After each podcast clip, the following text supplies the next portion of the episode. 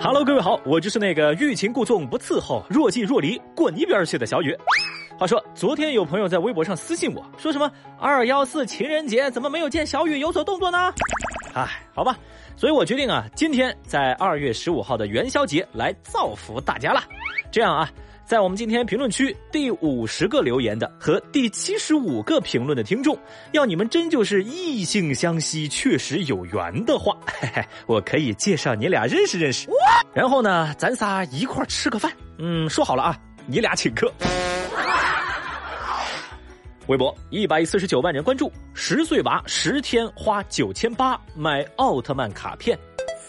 最近，河南驻马店的段女士发现家里头准备过年给老人的现金突然少了九千八，一问才知道是自家十岁的熊孩子偷偷拿出去花掉了。那孩子把这些钱花哪儿去了呀？段女士的儿子说，有一天啊，自己本来是想出去买零食儿，结果到了商店，商家呀就给孩子推荐起了奥特曼的卡片。就说啊，哎呀，买啥零食啊？买这卡呀，这个卡以后还能卖钱。现在的小朋友都玩这个，集齐奥特曼人物，你就是全校最靓的仔哦。那玩过这些卡的朋友应该都知道，集卡这种事情有趣，但也算是个无底洞。想当年啊，小浣熊的水浒英雄卡，小雨我都没凑齐一百零八将。哎，扯远了啊，咱说回来，那经过老板的推荐啊，这个小朋友一下就心动了，就购买了商家推荐的奥特曼卡片，也入坑了。他也想凑齐。整套奥特曼卡片，但苦于囊中羞涩，他后来啊就偷偷把家里的现金拿出来花掉，隔三差五就来这家店购买奥特曼的卡，十天时间花掉了九千八。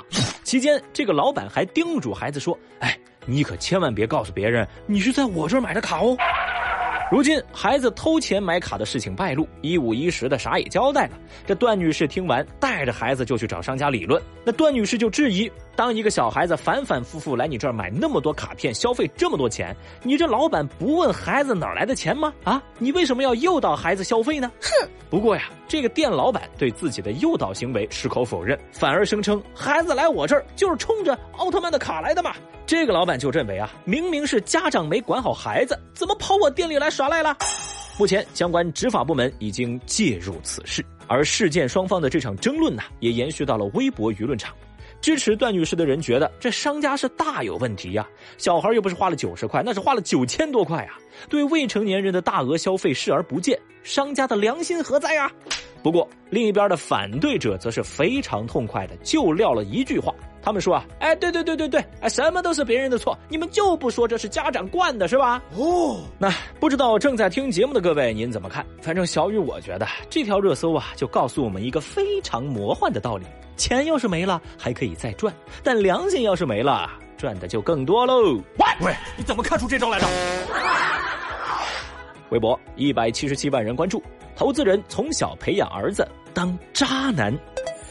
最近，一则知名量化投资人丁鹏的聊天记录引发热议。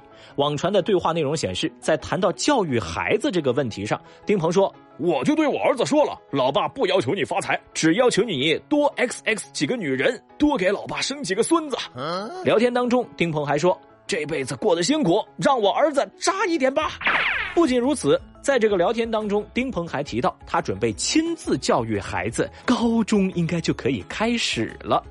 甚至他还自曝，儿子小学的时候自己就给他买了最好的手机，给他开通了微信，给他转账了很多钱，让他请班上的女同学去吃东西。现在啊，儿子都已经有两个女朋友了。这丁鹏被曝光的言论很快点燃了网友们的怒火。有网友质疑：难道在你丁鹏的眼中，自己儿子的人生乐趣就是睡女人、生孩子吗？更有人直言啊，丁鹏的价值观真是一地碎。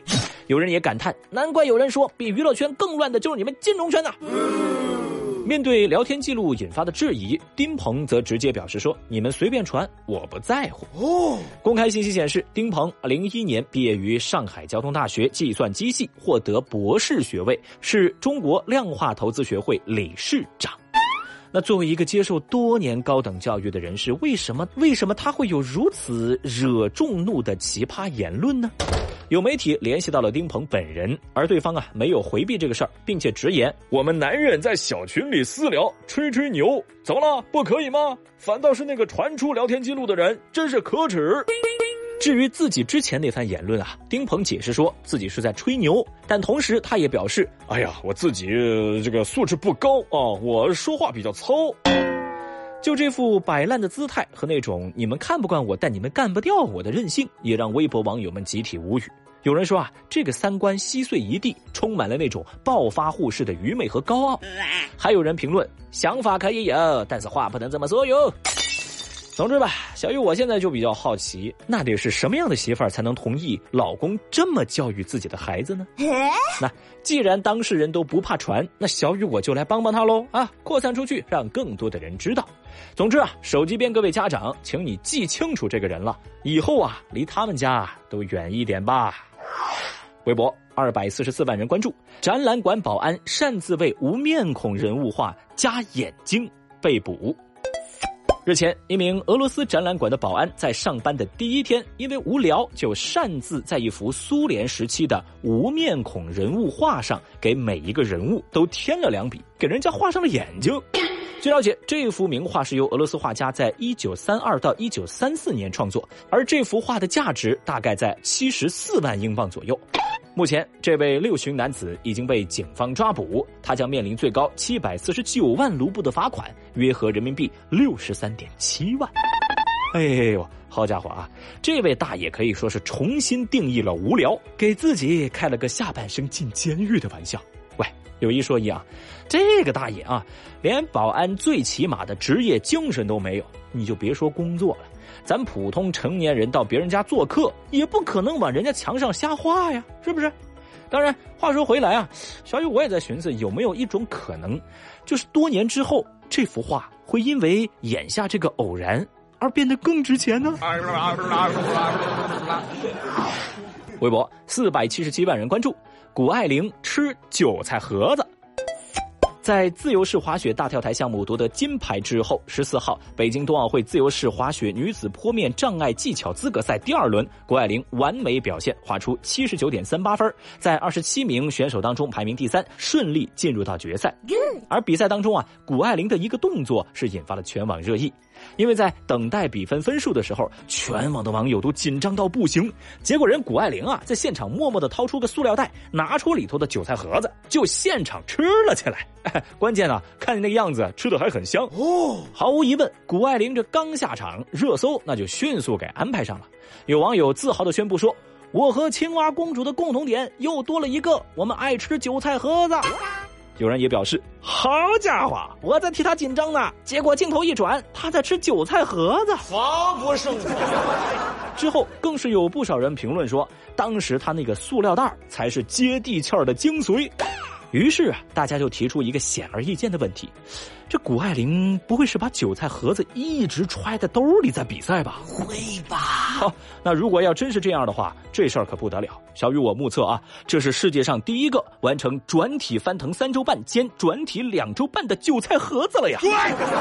言归正传啊，另一边，中国滑雪运动员苏翊鸣出战单板滑雪男子大跳台资格赛。苏翊鸣第一轮表现不错，得分九十二点五；第二轮有些失误，得分六十二点七五；第三轮尝试高难度动作。失败，得分二十八分，他以总成绩一百五十五点二五分进入了决赛。Excellent。此外啊，北京冬奥会自由式滑雪女子空中技巧资格赛第一轮，徐梦桃得到一百零一点一分，直接就晋级决赛。太厉害啦！咱们奥运健儿屡创佳绩，自然是激动人心。但小雨我心中啊，总有一些惴惴不安，因为我发现。这个苏翊鸣比赛的时候，第一轮我没看，人家拿了高分。那第二轮跟第三轮我都看了，结果都有失误，分都不高。哇那个那个徐梦桃的比赛就更是了，我看都没看，然后人家直接就晋级了。啊，这这是我的问题吗？谁能给我个答案？在线等，挺急的。OK，以上就是今日份的厅堂微博报。最后再次求关注、求留言、求点赞。明天我们再聊。Goodbye.